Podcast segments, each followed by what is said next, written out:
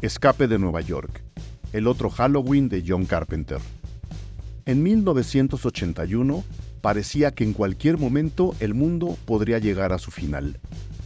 Los temores surgidos de la Guerra Fría y la división del mundo simbolizada en el muro de Berlín, así como el resurgimiento de las políticas de derecha y sus gobernantes ególatras y pedantes, fueron representados de muchas formas pero nunca como lo hizo John Carpenter en Escape de Nueva York.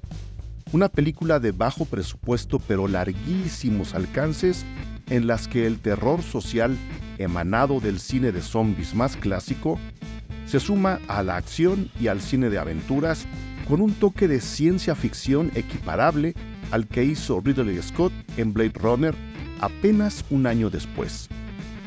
Escape de Nueva York es, además, una propuesta original, divertida y oscura para la temporada de Halloween. Aunque sus horrores no son sobrenaturales, son capaces de tensar los nervios de cualquiera con las famosas atmósferas de Carpenter, inhumanas y, aunque muchos lo duden, tremendamente narrativas. Por eso, para celebrar este Halloween 2023, decidimos invitar al profesor y crítico de cine, José Antonio Valdés Peña a repasar con todo el cariño del mundo Escape de Nueva York, el otro Halloween de John Carpenter. Aquí pueden escucharlo.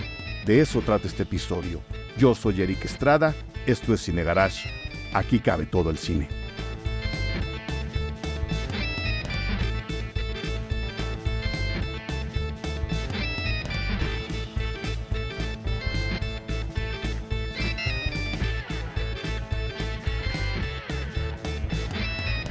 Estimadísimo José Antonio Valdés Peña, no sabes de verdad el gusto. Me da mucha vergüenza darte lata. Sé que eres uno de los críticos de cine más este, perseguidos de este planeta. Además, eres un profesor extraordinario dentro y fuera de la academia formal, porque no solamente das clases, este, ahora nos dices dónde, por favor, en, una, en una universidad. Diriges la carrera de cine, ¿verdad? La carrera de cine y televisión del Centro de Estudios en Ciencias de la Comunicación del SEC Pedregal, pues ya llevamos cinco años, cinco años aquí al frente del, barco, formando nuevos cineastas, formando nuevas generaciones. Y sí, pues en una, una chamba que combina lo creativo con lo administrativo y lo burocrático y lo organizacional también, y que pues afortunadamente seguimos aquí al frente, maestro. Y la gente que ya escuchó su voz sabrá, sabrá quién es este José Antonio, lo han escuchado en Canal 11, lo invitan luego a Foro TV, ahí está, creo que todos los viernes, José Antonio. Este, de verdad, de verdad me da mucho gusto que estés en los micrófonos en Egarage para hablar de una película, lo voy a poner así, menospreciada, Escape de Nueva York uno, uno, revisa las calificaciones, que a mí no me gusta revisar calificaciones, pero bueno, uno hace la chamba de investigar, ves la película y está calificada alta. Es una película de John Carpenter, eh, ciencia ficción ochentera, ¿no? Tal cual, ¿no? Con, todo lo que eso implica con su, de su visión hacia el futuro, pero es una película menospreciada que sin embargo yo creo, y por eso estamos grabando este episodio, puede y debe ser rescatada para épocas de Halloween, José Antonio. No sé eh, qué, qué memorias tienes tú de Escape de Nueva York. Nada más decirle a la gente, la idea de este podcast surgió de un tuit de José Antonio, que es muy activo en redes sociales, en todas, ahora nos las das, en donde hablabas brevemente de Escape de Nueva York. Yo dije, hay que hablar de ella y tú me dijiste, sí, nos coordinamos y aquí estoy feliz de la vida para platicarla contigo, José Antonio. ¿Por dónde arrancamos con Escape de Nueva York? Bueno, mira, yo creo que creo que precisamente una de una entrada posible sería tratar de quitarle al género de la acción, del cine de acción, este prurito de ser un género menospreciado por la crítica, que solamente es para espectadores que quieren emociones fuertes, que raya la mayor parte de las veces en la explotación y que, y que no tendrían ningún interés cuando creo que han pasado los años y hemos encontrado o reencontrado clásicos que ahora, pues además de que los vimos en nuestra infancia y juventud, eh, pues los podemos ver y analizar de otra forma. Pienso, por ejemplo, en Duro de Matar, que en su momento era pues, la película del viernes, la película del verano, y se convirtió en una muy agradable sorpresa por esta, esta vuelta que se le da al arquetipo del policía, eh, pues John McClane se vuelve un personaje clásico, ¿no? Por, ejemplo, joyas perdidas del género al estilo de El último gran héroe de John McTiernan, donde pues La Rosa Púrpura del Cairo de Woody Allen tenía tratamiento de película de acción con Arnold Schwarzenegger, ¿no? Entonces, bueno, Escape de Nueva York, yo la recuerdo por primera vez en un Betamax que rentamos en Videocentro. Fue la primera vez que la vimos, incluso el formato se, se beneficiaba mucho la película del formato, porque el formato era cutre, el formato era oscuro, era una película este, con esta banda, banda sonora de sintetizadores y todo, que pues parecía una más de muchas de las películas de, acción que vimos en la década de los 80, pero pues sí hay detrás un director importante como el de John Carpenter, además en un muy buen momento de su carrera, Halloween, La Cosa del Otro Mundo, por ahí La Niebla, la película de televisión sobre, sobre Elvis Presley, que no es mala tampoco.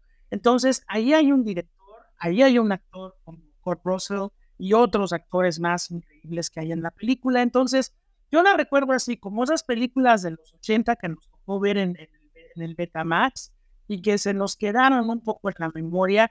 Y bueno, con el paso del tiempo, pues el tiempo generalmente suele poner las cosas en su lugar. Pues creo que Escape de Nueva York es una película que ahora es de culto, ahora es una película donde podemos entender precisamente esto de la película de culto, donde además compartió tiempo y espacio con otras obras de culto. Digo, el caso más importante un año después de Escape de Nueva York llega Blade Runner.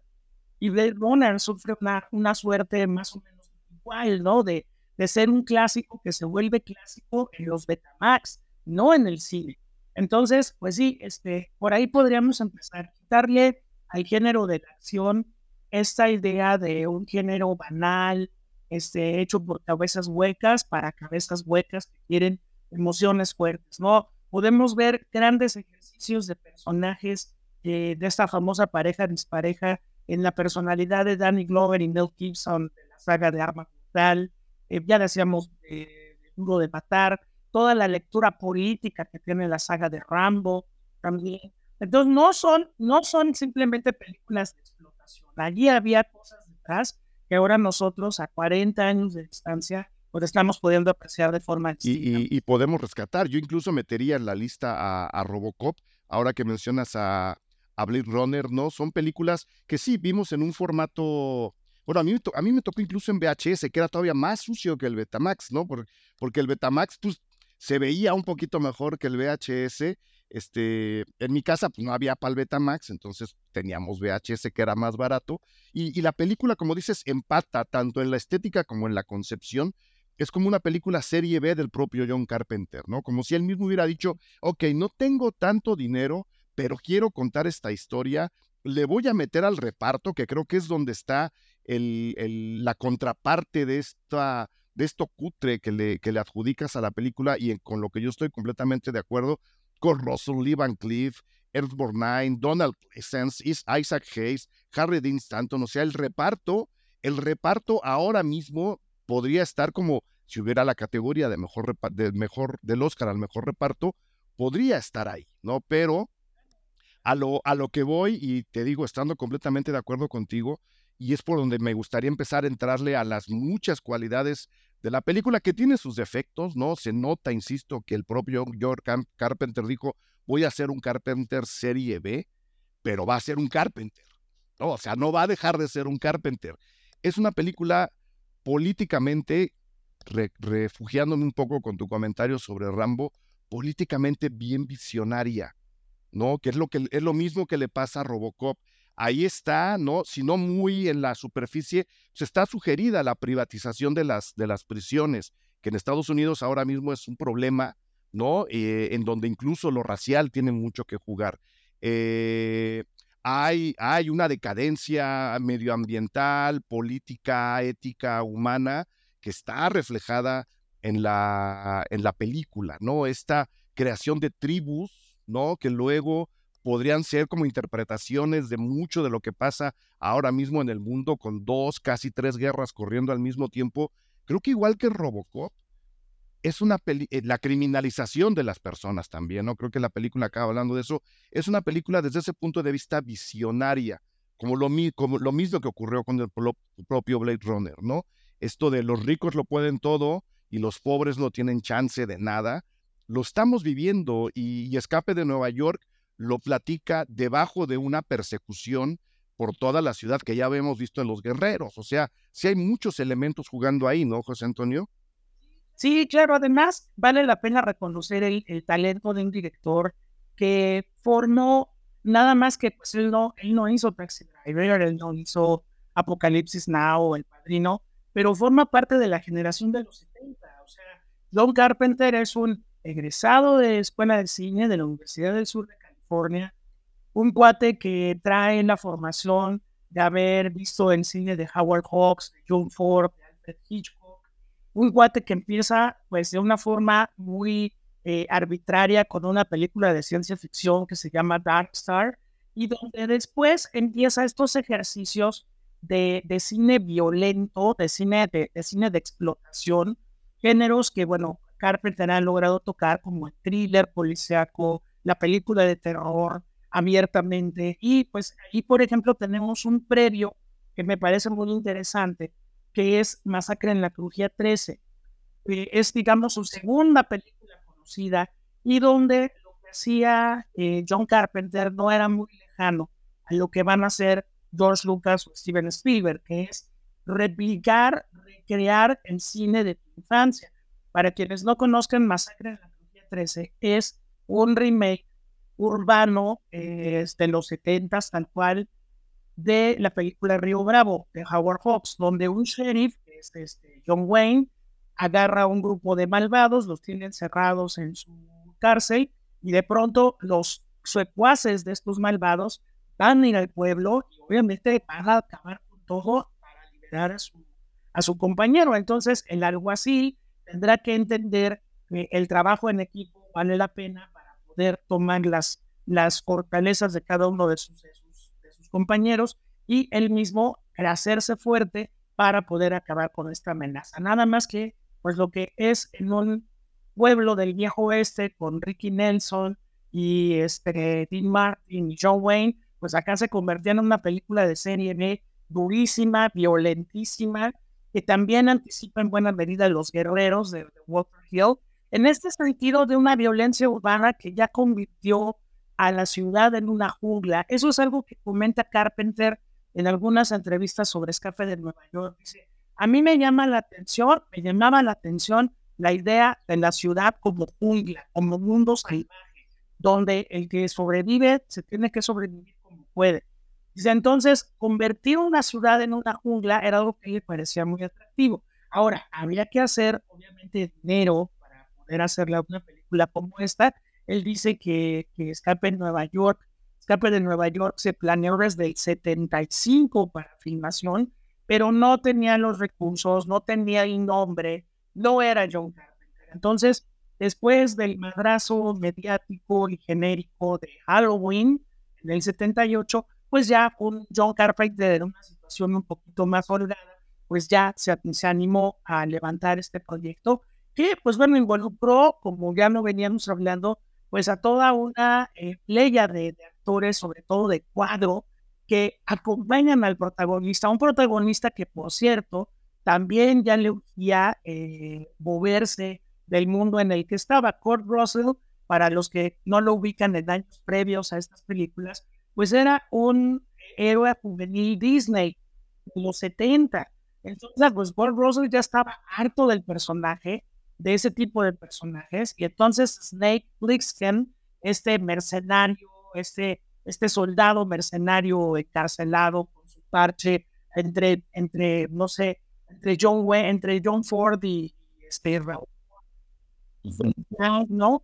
Este, con sus tatuajes, el pelo largo, la barba cerrada, vestido de cuero, camisas sin mangas, él fue haciendo, él fue creando todo el personaje para zafarse de esa imagen que Disney había hecho de él. Y bueno, pues Snake se acabó convirtiendo, él mismo por dice, que es su personaje favorito de todos los que he interpretado y que Escape de Nueva York en particular es una película que él aprecia muchísimo porque se pudo explayar con la ayuda de un director como John Carpenter en eso, ¿no? Entonces, también ese es otro tema que yo quería abordar, porque bueno, Carpenter, después de hacer La Cosa del Otro Mundo, pues empieza una caída importante en su cine, no deja de ser un gran cineasta, no deja de tener grandes ideas, pero sí tuvo que pasar por este martirologio de la industria que después del fracaso de, económico de la cosa de otro mundo, pues es que también le tocó en el mismo verano Blade Runner y E.T., el extraterrestre, pues Carpenter se va un poquito más de nuevo hacia el cine marginal, de donde pues ya prácticamente no ha salido. Y que, y que sin embargo, a mí tampoco, o sea, habría estado padre, ¿no? A darle todavía más libertad a una persona como, como Carpenter eh, y en la idea de libertad también darle más dinero para, para sus películas. Pero pues, yo que soy un anarquista total, tener a un autor como Carpenter metido en el cine marginal, como lo llamas, me da como ahí, ahí se van a hacer luego equipos, va a acabar trabajando con gente que en el futuro va a acabar haciendo películas también bien interesantes, ¿no? Eh, repito, no habría estado mal consentir a, a don John Carpenter, pero tenerlo ahí es como reafirmar su idea de todo el cine es cine, que es un poco lo que tú decías hace rato. ¿Por qué hacer de lado al cine de acción? ¿Por qué hacer de lado al cine de ciencia ficción? Y ya mencionamos a Rambo, que es cine de acción 100%, Robocop, Blade Runner y esta misma Escape de Nueva York, que son ciencia ficción, que acaban diciéndonos mucho del mundo que venía, ¿no? Cuando otras películas muy, muy industriales se quedan en la autocomplacencia de su momento y se hunden en cuestión de ser visionarias en ese, en ese aspecto, ¿no? El manejo del antihéroe, Snake es un antihéroe, ¿no? Sí está el carisma de, de, Russell y, y, este, y está todo lo que tú quieras de qué guapo y qué, qué, qué sentido del humor tan, tan extraño tiene, pero estamos siguiendo a un antihéroe, estamos siguiendo a un, a un antihéroe que me voy a volver a meter en lo, en lo, en lo visionario, rescata a una especie de Donald Trump chaparrito, ¿no? No, no te no sé si la has vuelto a ver, pero es un Donald Trump chiquito, José Antonio. Es. No, sí, a, mí anoche. Fíjate. usted le, le tuvo que dar una revisada. No, desde luego que sí. Este, bueno, en primera, la, la presencia de Donald Pleasence siempre en el cine de Carpenter era como este arquetipo de un actor inglés de primerísimo nivel, pero que le daba a Carpenter la oportunidad de jugar personajes como, como muy arquetípicos y muy ambiguos. Por ejemplo, el policía de, Halloween, el agente que persigue a Michael Myers, pues no es particularmente un policía este, logrado ni profesional, es bastante torpe, por lo menos si se hubiera apurado, Michael Myers va a menos gente, pero no. Y en el caso de otras películas, por ejemplo, en la del Príncipe de las Tinieblas, pues Donald Pleasence otra vez es esta figura de investigador, hombre, o una especie de Jaime Maussan del satanismo. Aquí en, el Escape de Nueva York, en otra entrevista dice John Carpenter, dice, yo lo que quería en el personaje del presidente de los Estados Unidos es crear al hijo que hubieran tenido Ronald Reagan y Margaret Thatcher. Obviamente una aberración, un ¿no? Y bueno, este, aunque, aunque nuestro héroe pues tiene la misión de rescatar al presidente porque se le ha prometido también la libertad y bueno, pues él utilizará todos los medios posibles para hacerlo.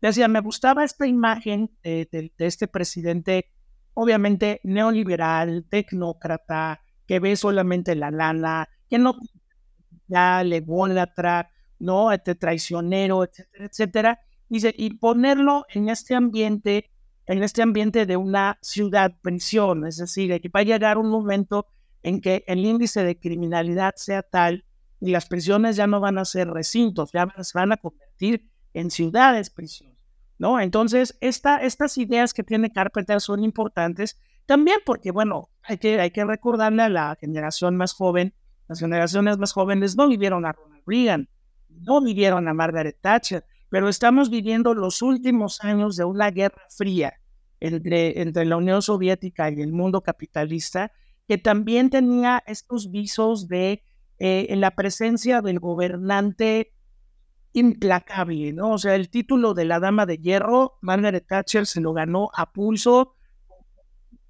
claro, con políticas sociales durísimas, terribles, inflexibles, muy costosas a nivel social. Y bueno, Ronald Reagan, Ronald Reagan volvió a tener al mundo durante esos ocho años al borde de una guerra nuclear y con movimientos geopolíticos en el Medio Oriente. Este, eh, un cuate que, un hombre que le, le, cantaba el cine y se atreve a ponerle a su programa espacial el título de Guerra de las Galaxias. En ese sentido estamos hablando lo, lo quisieron matar también para recordarle a las generaciones, o sea, e, es uno de los atentados más recientes en la historia de Estados Unidos, ¿no? Y además por un tipo que estaba obsesionado con Jodie Foster en el Exactamente. O sea, el cine, el cine tiene mucho que ver con Reagan. Y bueno, finalmente esa era Reagan termina con la caída del bloque socialista. Entonces, eh, a lo mejor en una, en una lectura muy, muy aventurada de Escape de Nueva York, la ciudad de Nueva York en este 1997 hipotético que planteaba Carpenter, pues era como el público de Estados Unidos consideraba los países socialistas. Pasado el checkpoint Charlie, todas las ciudades eran cárcel. Praga, Praga, Varsovia, Moscú, eran ciudades cárcel, ¿no? Entonces, hay una lectura muy interesante todavía de ese mundo dividido en, en una cortina de hierro y un mundo capitalista, que también se puede aplicar muy bien en Escape de Nueva York. Entonces, yo lo que siento es que eh, al estar siempre al filo entre una película de acción y una película de terror, Escape de Nueva York tiene la oportunidad de hablar de estos miedos sociales, de estos personajes, de estas corrientes ideológicas y políticas que le pegaron al filmarse en el año 81, que es el año del atentado contra claro, Claro, por, sí, por eso, por eso lo mencionaba. Y sí, está, está esa visión occidental, es un punto de, de, de, vista muy de occidente hacia las, las ciudades prisión, como dices, pero sin salir y prácticamente sin retratar al otro lado de la cortina, nos dice, ojo, eh, puede que cuando, o sea, que, que, cuando veamos a una ciudad cárcel consideremos que todo mundo de los que están ahí son criminales, que no merecen confianza, que es una jungla, como dices, eso no significa que el lado de afuera esté lleno de gente, buenas personas y que sea el mejor sistema económico de vida, porque los dos son igual, o sea, vamos a recordar algo, por ejemplo, a Snake se le contrata para rescatar al presidente de los Estados Unidos, cuyo avión, es avión o helicóptero, se me, se me, cuyo, avión se estrella en, en, la ciudad de Nueva York. Él iba a una, a una convención, evidentemente trae su portafolio lleno de cosas muy importantes y le dicen a Snake, por favor ve y rescátalo. Pero su por favor es, uno, a condición de tu libertad y dos, te vamos a hacer unos implantes en la cabeza que si no nos haces caso vas a explotar. Es decir, ninguno de los dos lados es bueno. Y eso me gusta mucho de Escape de Nueva York. O sea, es ahí donde yo digo, sí, es un John Carpenter con muy poco dinero, pero sigue siendo un Carpenter. La película es igual de desoladora que The Thing y es igual que de desoladora que Halloween, pero en el cine de acción, ciencia ficción apocalíptica. Hay un momento en la película donde de pronto todo sale mal. Digo, vamos a tratar de spoilear lo menos posible pero hay un momento donde todo sale mal y parece que ya el rescate es absolutamente inútil. Entonces este mundo de afuera entra en contacto con Snake y le dice, maestro, pues es que este, entonces no estás cumpliendo con tu trato. Oye, no, pero es que pues, mira, ya se lo llevaron a otro lado, yo ya llegué aquí, ya. No, entonces, pues este, pues si no regresas con el presidente ahora, no vas a quedar libre, vas a morir. Entonces, siempre hay con este antihéroe todo. Claro, claro, siempre hay con el, héroe de, escape de Nueva York la posibilidad de que si no lo eliminan estas tribus de la cárcel, lo elimina el mundo de afuera. Por eso no tiene nada que perder Snake. Ahora, hay algo, una, relación muy importante que Carpenter crea visualmente. Eh, hay una tecnología que abarca esta ciudad prisión entonces, desde el punto de vista de los celadores, de quienes la dirigen, estamos hablando de iniciativa privada, eso es importante mencionarlo. Hay, una, hay un mapa 3D increíble, bueno, 3D para el 81 hacen. 3D estilo Atari. 3D estilo Atari, Tron, me acordé de Tron también, donde pues ves, las, ves la cárcel este, centímetro a centímetro y todo esto.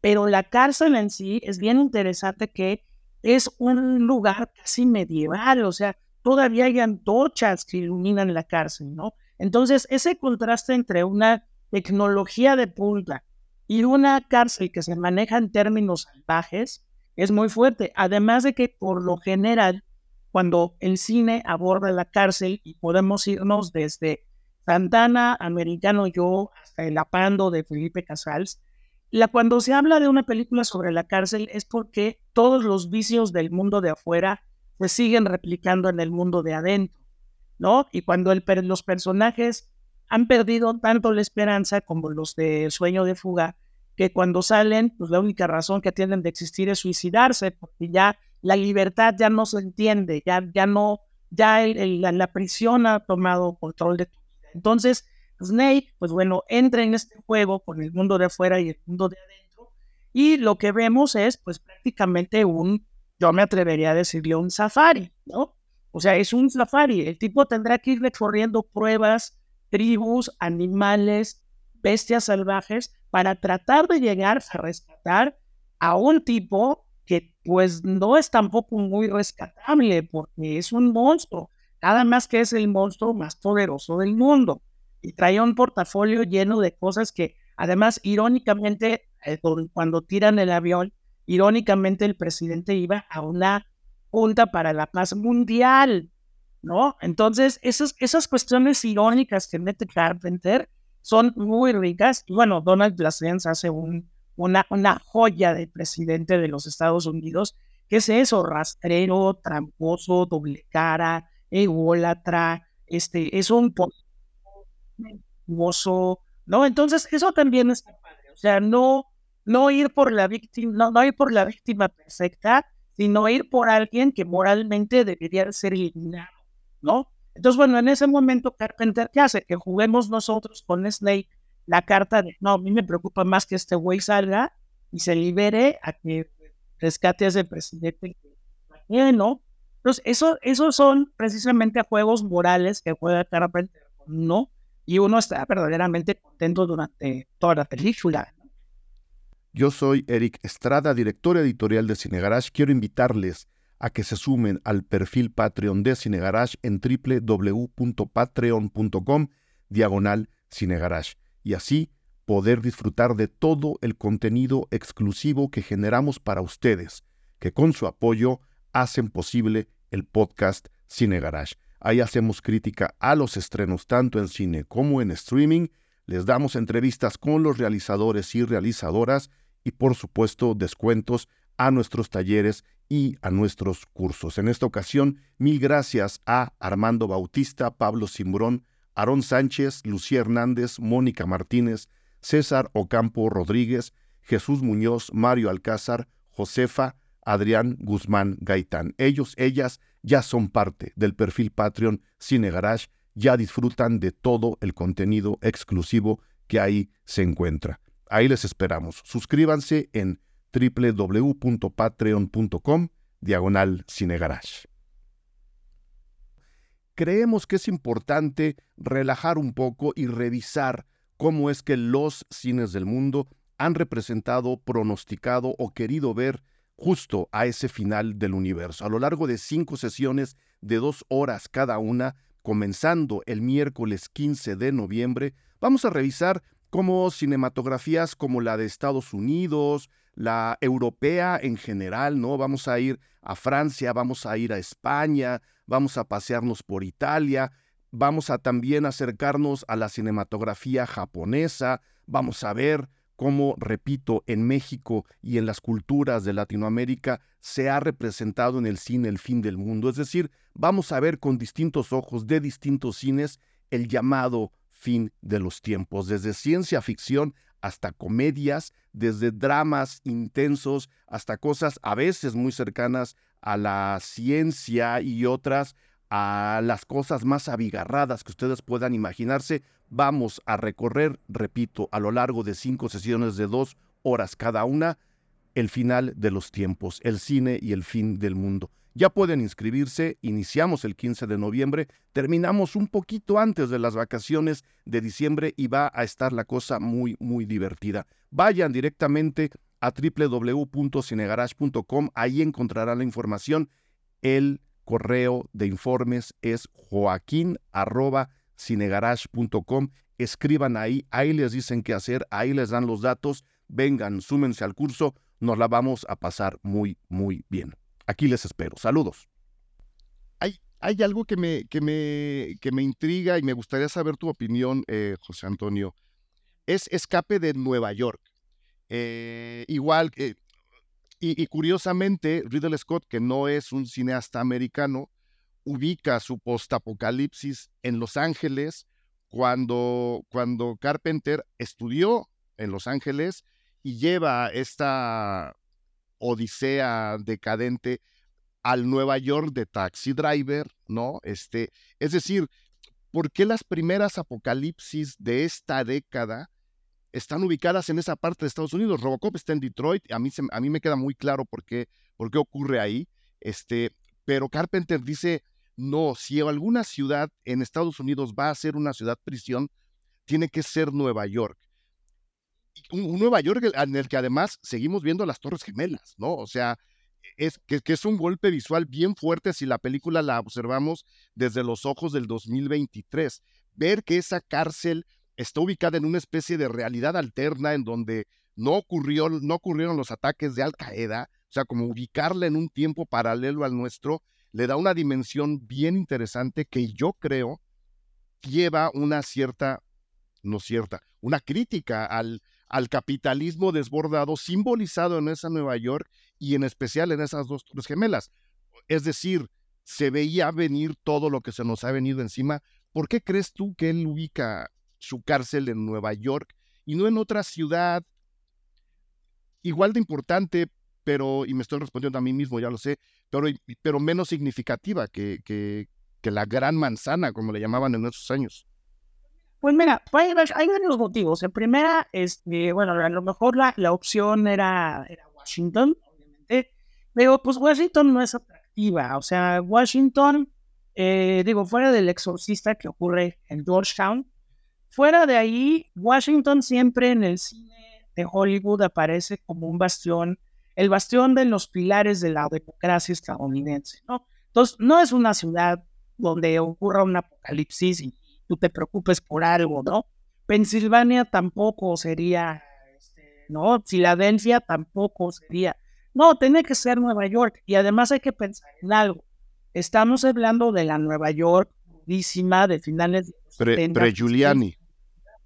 Pre-Giuliani, donde la gente pues sí salía con miedo, había pandillas, el Central Park era un lugar verdaderamente este, a correr inmediatamente que en la noche cayera, viene una crisis de narcotráfico terrible, viene el VIH también. Este, entonces son una suma de miedos lo que, lo que hacen de la ciudad de Nueva York este, este monstruo que va creciendo sin control y que es el Nueva York, que lo pusiste muy bien en, la mesa, Eric, de Taxi Driver, o sea, el Nueva York, eh, no el Nueva York de las librerías de Woody Allen y los museos, no, el Nueva York de los negros, de los latinos, de los barrios jodidos, de, la policía ejerciendo brutalidad de tiempo completo.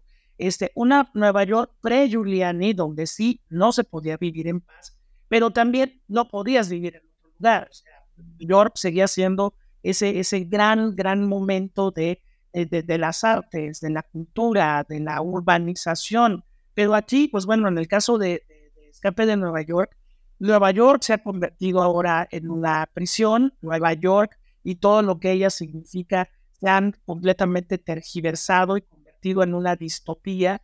Y bueno, en esta distopía, en esta jungla, pues lo único que queda es pues que sueltes a un cazador como Snake Plissken a hacer la misión que le corresponde. Entonces, esa deshumanización de la ciudad, esa eh, selvatización de lo urbano, que es lo que plantea Carpenter, es lo que es lo que juega muy bien. Ahora, Hay que recordar que hacia 1996 el maestro Carpenter nos regala Escape de Los Ángeles, donde esa el personaje de Snake y también tiene un punto. ¿Por qué? Porque Los Ángeles, una de las 400 crisis que presenta en aquella película, es una crisis migratoria. ¿No? Entonces, finalmente, acuérdense que la ciencia ficción, viendo al futuro, ve al presente, no al pasado, al presente. Entonces, si ya habíamos hablado de una urbanización fuera de control, de las ciudades prisión, de la violencia desatada, eso Blade Runner y Escape de Nueva York y muchas películas más lo van a abordar y es la realidad que estamos viviendo ahora. Ahora, Nueva York ahora es una ciudad segura, Nueva York ahora es una ciudad que se puede ver de muchas formas, pero hay que tomar en cuenta, y aquí yo lo quiero hilar precisamente con el agente Murphy y su mundo en Robocop, que bueno, finalmente la ley se impone a base de la violencia desatada. Robocop fue una de las últimas películas que recibieron el adjetivo de fascistas, ¿no? Porque Robocop, y desde la imagen de Paul Verhoeven, se planteaba que la única manera de acabar con el crimen era descuartizar al crimen. No había de otra. Entonces, aquí, eh, hablando de esas ciencias ficciones y de, lo que pasa en la, en la vida real y lo que pasa en la imaginación, pues Giuliani hizo algo terrible. O sea, si lo ponemos en términos de derechos humanos, fue terrible. Fue la única manera de controlar a la ciudad. Entonces, ¿a qué precio los seres humanos tienen que entender que pueden vivir en paz? Costa de tolerancia cero. Oye, que este negro se me puso al, al, brinco, uy. Este latino se me puso al brinco, uy, ¿no? Que este blanco se me puso al brinco, bueno, advertencia, pero uy. Entonces, eso fue lo que pasó. Entonces, ¿qué tan lejano está la historia de Nueva York de una película como Escape de Nueva York, ¿no? Que en otro tono, al otro extremo, pues Scorsese nos plantea en Pandillas de Nueva York que esa gran ciudad se hizo a punta de mandarriazos, no, no de democracia, no de convivencia, no de, vamos, no, a punta de mandarriazos. Y los únicos que ganaron fueron los que ganaron y ni ganaron porque se acabaron dividiendo. Todos perdemos, ¿no? todos perdemos, que es como una especie de, de, de sino, de, destino que se cierne sobre esa ciudad que es símbolo de muchas cosas. A mí por eso me gusta justo, exacto, el símbolo en el que la estatua de la libertad es ahora una torre de vigilancia, ¿no? Es una torre policial en donde están viendo que nadie se aviente al agua para salir, para salir de ese alcatraz este, gigantesco, ¿no? Piensa en esa imagen del Padrino 2 cuando llega el barco con los migrantes sicilianos y se ve la Estatua de la Libertad como el símbolo de, bueno, ya llegaste al país de la libertad y las oportunidades. Y aquí es una Estatua de la Libertad que funciona como Big Brother. También hay algo muy padre y eso fue una idea de Carpenter. si no conocen el póster original, googleenlo, eh, chequenlo como imagen. Es muy interesante esta idea de se ve la ciudad, se ve el personaje de Snake corriendo y detrás de él la cabeza de la Estatua de la Libertad cercenada, tirada en el pavimento. Pues decía Carpenter, la gente se y me reclamaba, oye, nunca vimos eso en la película. Dice, no, pero la idea es muy interesante. O sea, ¿qué más bastión de los Estados Unidos hay de la Estatua de la Libertad que la decapites y la dejes tirada, desmembrada? En es un juego simbólico. Es un juego muy simbólico. Digo, a mí me hubiera encantado también ver la escena, pero no hace falta. O sea, la idea de Carpenter está ahí. O sea, este es un país cuya democracia y libertades han perdido la cabeza. Ahora forma parte del cascajo del pavimento. Entonces, bueno, Luego vino Cloverfield y nos dijo, a ver, en este otro fin del mundo, aquí sí te voy a decir quién le corta la cabeza a la Estatua de la Libertad, ¿no? Bien, exactamente, pero pues chequen, la, chequen los cuatro años de gobierno de Trump. O sea, era un estatus de escape de Nueva York o de escape de Los Ángeles. O sea, nada más hace falta que aparezca uno de estos falsos profetas, este, gobernantes de cualquier historia cyberpunk, para que de verdad nos pongamos a temblar porque son cuando estas películas acaban teniendo un valor extra cinematográfico. Pues Argentina está levantando la mano mientras estás diciendo esto, ¿eh, José Antonio? No, claro, ¿quién va a sobrevivir a eso? Pues solamente los que se pongan como Snake Plissken. Claro, los, los antihéroes. un lindero moral claro, o sea, pues, la onda es sobrevivir. sobrevivir y, ahí es donde me gusta mucho el juego, el juego de tribus, que decía yo, tiene una lectura simbólica, pero dentro de la acción, metiéndonos un poco más a la, a la película, le da un sabor bien extraño. De entrada, eh, ahora que la estaba revisando, yo no la recordaba tan verde, o sea, sí está muy iluminada en un tono súper enfermizo, ¿no? Como, como de aquí ni siquiera el aire está limpio, ¿no? Porque evidentemente la ciudad es sucia, hay basura por todos lados, hay, hay edificios que se están cayendo, pero además hay una especie de tono verdoso súper inquietante que si se lo sumamos, ¿no? a, a, la descripción que fugazmente nos hacen de los crazies, que en pocas palabras, cuando se acaba la comida empiezan a comer gente, ¿no? sumado a la enorme pantilla de, de, Duke, que es este otro gran, gran, gran personaje.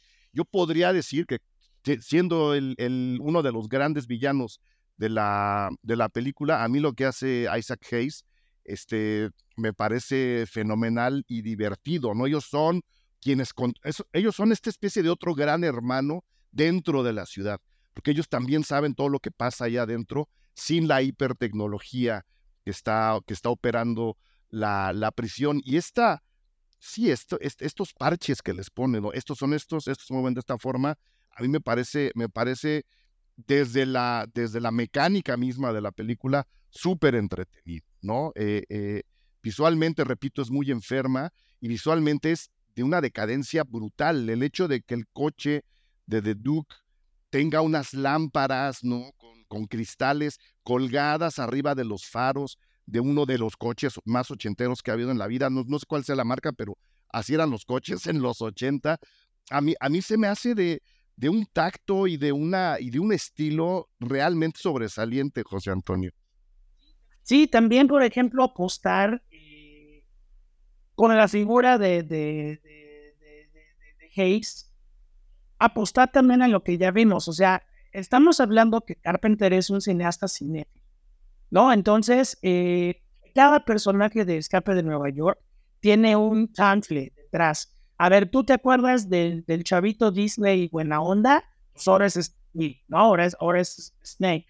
Este, este señor calvito, chaparrito, muy decente, muy educado, Donald Pleasence es un hijo de la fregada. Pues ahí lo tienes. Harry Dean Stanton, que siempre se le dio a hacer esos personajes como de transición. No, no sabe si son buenos o son malos, pero ahí está. Este, Ernest Borgnine, pues obviamente una leyenda de Hollywood haciendo el papel del taxista, ¿no? Del cabby. Ok. Pero de pronto aparece Hayes y te lleva a que, pues te acuerdas de Shaft, obviamente.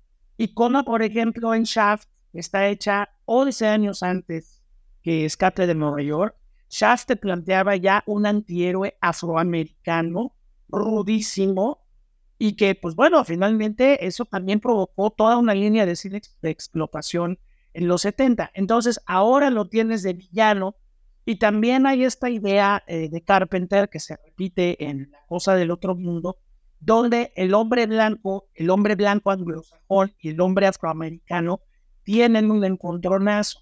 No vamos a spoilear de qué manera, porque aquí, bueno, aquí es muy claro que es el villano, Christian es el héroe, y ahí de alguna manera tiene que surgir. Pero en la cosa se vuelve algo infinitamente más complejo. Los dos últimos sobrevivientes de la cosa son negro y blanco. En un momento donde la cuestión racial en Estados Unidos no está resuelta, pero ni de lejos. Entonces también Carpenter va, pensando en estos arquetipos y a ver, le pudo haber dado el papel de villano a, que te gusta? John Travolta, ¿no? Sin bronca, no pasaba nada. Pero al poner un afroamericano al frente de esta cárcel, también te está hablando de, de cosas raciales y de cosas que Carpenter está viendo socialmente que van a funcionar así. O sea, ok, no nos dejan afuera, aquí adentro nosotros mandamos. Y tiramos aviones y echamos al presidente. Y, y, muy simbólicamente decapitamos la Estatua de la Libertad a manera de declaración de a ver cuáles libertades, ¿no? Aquí no hay ninguna libertad, ni adentro ni afuera. También es una película que aborda el tema del racismo de una manera muy inteligente, no con, no con una persona afroamericana maltratada, sino siendo el líder de todo este caos que está pasando, ¿no? ¿Y por qué soy el líder? Pues porque afuera no puedo serlo. Aquí adentro sí lo puedo. Claro. Eso, esos detallitos que tiene la película, yo estoy muy de acuerdo contigo en ese tono verdoso, mugroso que tiene la, la, la historia y que nos lleva precisamente a esas creaciones de atmósferas que los directores de terror saben hacer. O sea, antes un buen director de horror, antes de plantearte el monstruo, te plantea una atmósfera enfermiza. Sí, porque, porque no es eh, mucha gente que no haya visto la película, que además está disponible en muchos lados. A, lo, a, a, los Patreons de Cinegarás les voy a pegar este, los sitios en donde puede verse la película. Es una película que se está rescatando en muchos sentidos y hay varias plataformas este, con ellas, eh, con, ella. Quien no la haya visto, probablemente se esté imaginando, ¿no? A un, a un Snake, sí, escapando de la persecución de los otros criminales, pero perseguido por multitudes, ¿no? Perseguido por miles y miles de ojos que vamos a ver. No, o sea, la película está justo del otro lado. El retrato frontal de la ciudad es hasta cierto punto muy solitario. No vemos a grandes masas, no vemos a grandes grupos. De hecho, de hecho uno diría, bueno, la pelea en el Madison Square Garden, muy a la Mad Max también, ¿no? Eh, a, donde, a donde llevan al pobre Snake, no va a decir más, ocurre en un Madison Square Garden, ahí también ya muy derruido, uno diría como que hasta falta gente, ¿no? Como que, como que falta ahí una multitud más rabiosa. La película nos da ese peso a través de la atmósfera, ¿no? A través de una, de una fotografía no necesariamente oscura, pero sí muy jalada, como decía yo, a estos verdes raros, viscosos visualmente, ¿no? Entonces, ahí es donde uno dice, este pobre Snake está pisando la peor calle del mundo y no estamos viendo más que basura y luz verde. A mí eso se me hace una movida genial que por supuesto podemos rescatar en toda la carrera de John Carpenter. Claro, que, que, que bueno, también el, el asunto del el asunto de lo urbano, de, de, este, de esto de que esto de decir que estás vigilado todos lados. Hay que recordar otra de las grandes películas del Carpenter de los 80 que Sobreviven, donde ahora que, que está de moda la, de nueva cuenta la, la, onda Alien. Ojalá la puedan ver porque ahí ya incluso estamos infiltrados por extraterrestres, ¿no? Que solamente se pueden ver a través de unos lentes especiales. Entonces, esta, esta noción de, de, de un mundo que finalmente está cayendo en esta locura, creo que fue algo que Carpenter abordó de manera muy puntual en los 80. Ya en los 90, Carpenter empieza a girar hacia otros lados, ¿no? Por ejemplo, retoma el tema del satanismo, retoma el tema de una ciencia ficción con terror cuando va con fantasmas de Marte y este tipo de cosas. Y desde luego, pues los mitos mismos del cine de horror, los vampiros de John Carpenter, ¿no? que también se dan y que es una especie de, mezcla de, de, película de vampiro con rock movie western, ¿no? Bueno, es lo rico de Carpenter. O sea, Carpenter es un gran cinéfilo y es un cinéfilo que se pone a jugar con sus fichas y decide que se haga eh, una mezcla, una fusión muy interesante. Bueno, en el caso de, regresando a, a, Escape de Nueva York, pues la película es muchas cosas, es un thriller, es un comentario social, es una película de antihéroe, es una, un retrato de la corrupción. Cuando escribe el guion eh, Carpenter, lo escribe terminándose en desmadre de Watergate. Nos dice, bueno, eh, también nosotros una enorme crisis de confianza hacia nuestro gobierno y hacia la figura del presidente, y entonces viene así. Pero para cuando la película finalmente se produce, y ya pasaron muchos años de Watergate, ahora tienes a Reagan y a Margaret Thatcher juntos. Horror, pues bueno, finalmente ahí vemos al personaje de, de Donald Pleasence. Entonces sí hay este, estas crisis que plantea la película y que finalmente, bueno, Snake, estamos con él todo el tiempo, estamos caminando con él, sabemos que no es un inocente, sabemos que no es un personaje, es un personaje capaz de todo, pero por sobrevivir. ¿Sí? Y esto de que la víctima sea ese, ese personaje tan lamentable hace todavía más, rico la, más rica la película, ¿no? Pero sí, es, estamos en una película donde esto que dijiste del Madison Square Garden me gusta mucho. No necesariamente tienes que poblar este, la, la, la ciudad de, de miles de personas. No, hay que pensar que es una ciudad, es una ciudad prisión. Obviamente hay gente que no sale en la noche porque sabe a qué se enfrenta con estas pandillas, Y bueno, finalmente Snake, pues es como va pasando como por círculos del infierno, ¿no? Uno más pesado que el otro hasta que finalmente logre o no su cometido. Pero bueno, esta noción de un presidente que en peligro, que pues, lo hemos visto en Air Force One, lo hemos visto en tantas películas, pero aquí dices, híjole, ir a rescatar a ese güey. Como, que se nos cae a la última, ¿no? Como que suéltale, rescate el portafolio, déjalo a él ahí atrás, ¿no? Y hablando del final, que no vamos a spoilear, pero sí hay una, sí hay una determinación moral. O sea, el, el antihéroe, el antihéroe guardando el silencio que guarda, también lo hace por un motivo de supervivencia. Y también lo tenemos que entender, ¿no? No decimos más para no arruinar nada. Pero van, pero van a ver que, que Snake es un guate de una sola pieza durante toda la película. Y puede que traicionar, y lo pueden traicionar, y pueden hacer, pero finalmente él es, un, él es de una sola.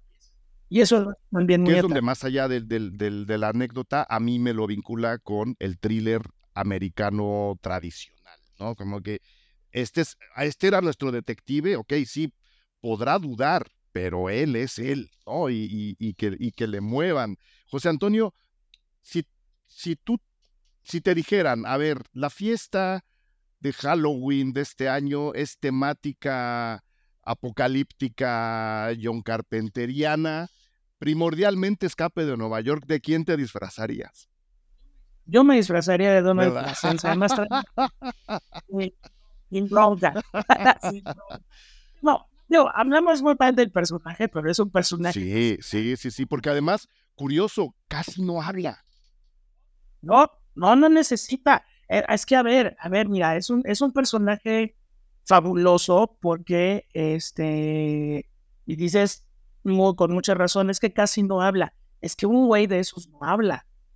Tiene tanta cosa por dentro que de lo cual depende la seguridad del planeta, que en sus broncas y sus tranzas y todo, es un cuate calladito, como muy educado, muy, muy político en todos los sentidos entonces, este, esos, son, esos son los que dan terror, esos son El político merolico que habla además, ese da, ese es patético. los, verdaderos, políticos, pensando por ejemplo en un Giulio Andreotti allá en Italia, y digo, bueno, la gente lo, le tenían la propia Margaret Thatcher.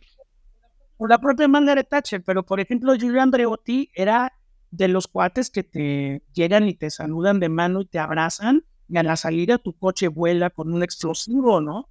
Pues, pues bueno, aquí estamos hablando de, un personaje muy complejo, muy rico, muy bien Uf, sí, sí, sí, adentro, para adentro, para adentro. Y claro, no habla porque si, si, si usted ha tenido algún contacto con la clase política, maestro, los verdaderamente buenos profesionales se callan la boca porque saben mucho y no tienen por qué levantarlo. Las cacayacas y las chachalacas por todos lados, están por todos lados. Sí, sí, me, yo me disfrazaría, pues me, disfrazaría de presidente. Sí. Muy bien, muy bien. Yo buscaría un coche como el de Isaac Hayes y llegaría, eh, o sea, ya, o sea, yo con eso sería, sería feliz. José Antonio, mil, mil gracias por la plática. ¿Dónde te puede ver y admirar la gente como lo hago y yo? Bueno, pues el, redes, pues aparezco, lo voy a poner aquí al, maestro por escrito, aparezco como arroba. Y bueno, pues ahí es donde estamos en Facebook, Instagram, Twitter, bueno, X y también en Threads, también en, en Threads también sí. ¿Dónde nos pueden escuchar? Bueno, eh, por el momento solamente cuento con la opción maravillosa de ser radio de la universidad. Y tenemos un programa todos los martes que es Miradas al Cine a las 2 de la mañana, donde pues hablamos de, todo lo que queramos. que se puede ver por internet. Puede ver por internet, está el podcast también, eh, búsquenos ahí como Miradas al Cine en radio y ahí está. Eh, pues estoy en Canal 11 todas las mañanas de los viernes, bien temprano, 10 para las 7, ahí estamos, con un espacio de cine que ya va a cumplir 20 años. Sí. Estoy en las noches con el señor Pepe Cárdenas en Uno TV, también con un pedacito de su noticiero. Cinemanía, pues ahorita eh, me ha dado la oportunidad de impartir seminarios gratuitos de entrada libre Ya hicimos Kurosawa, ya hicimos Buñuel, ahorita estamos con Hitchcock. Eh, ¿Qué más? ¿Qué más? Este, bueno, con el maestro Leo Zuckerman, de repente estoy invitado para hablar de diferentes temas, con la señora Janet Arceo también, los jueves en la mañana. Todo bueno, pues es... Estás por todos lados, José Estoy dando curso en Cineteca, este, en Insight, entonces bueno, Está bien, está bien. ahí andamos.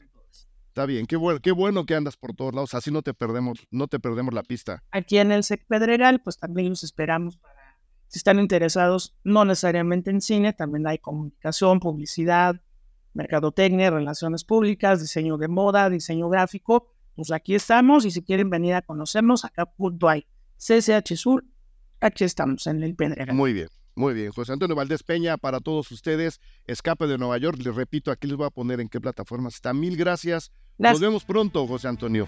Así, así sea. Gracias por escuchar Cine Garage. Si nos escuchas en Apple Podcast, regálanos una reseña para que más gente descubra este podcast. Suscríbete a Cine Garage siguiéndonos donde sea que escuches este programa para enterarte de nuestros próximos episodios. Cine Garage es parte de Sonoro. Ingresa a sonoromedia.com para escuchar más de los podcasts que aquí se producen.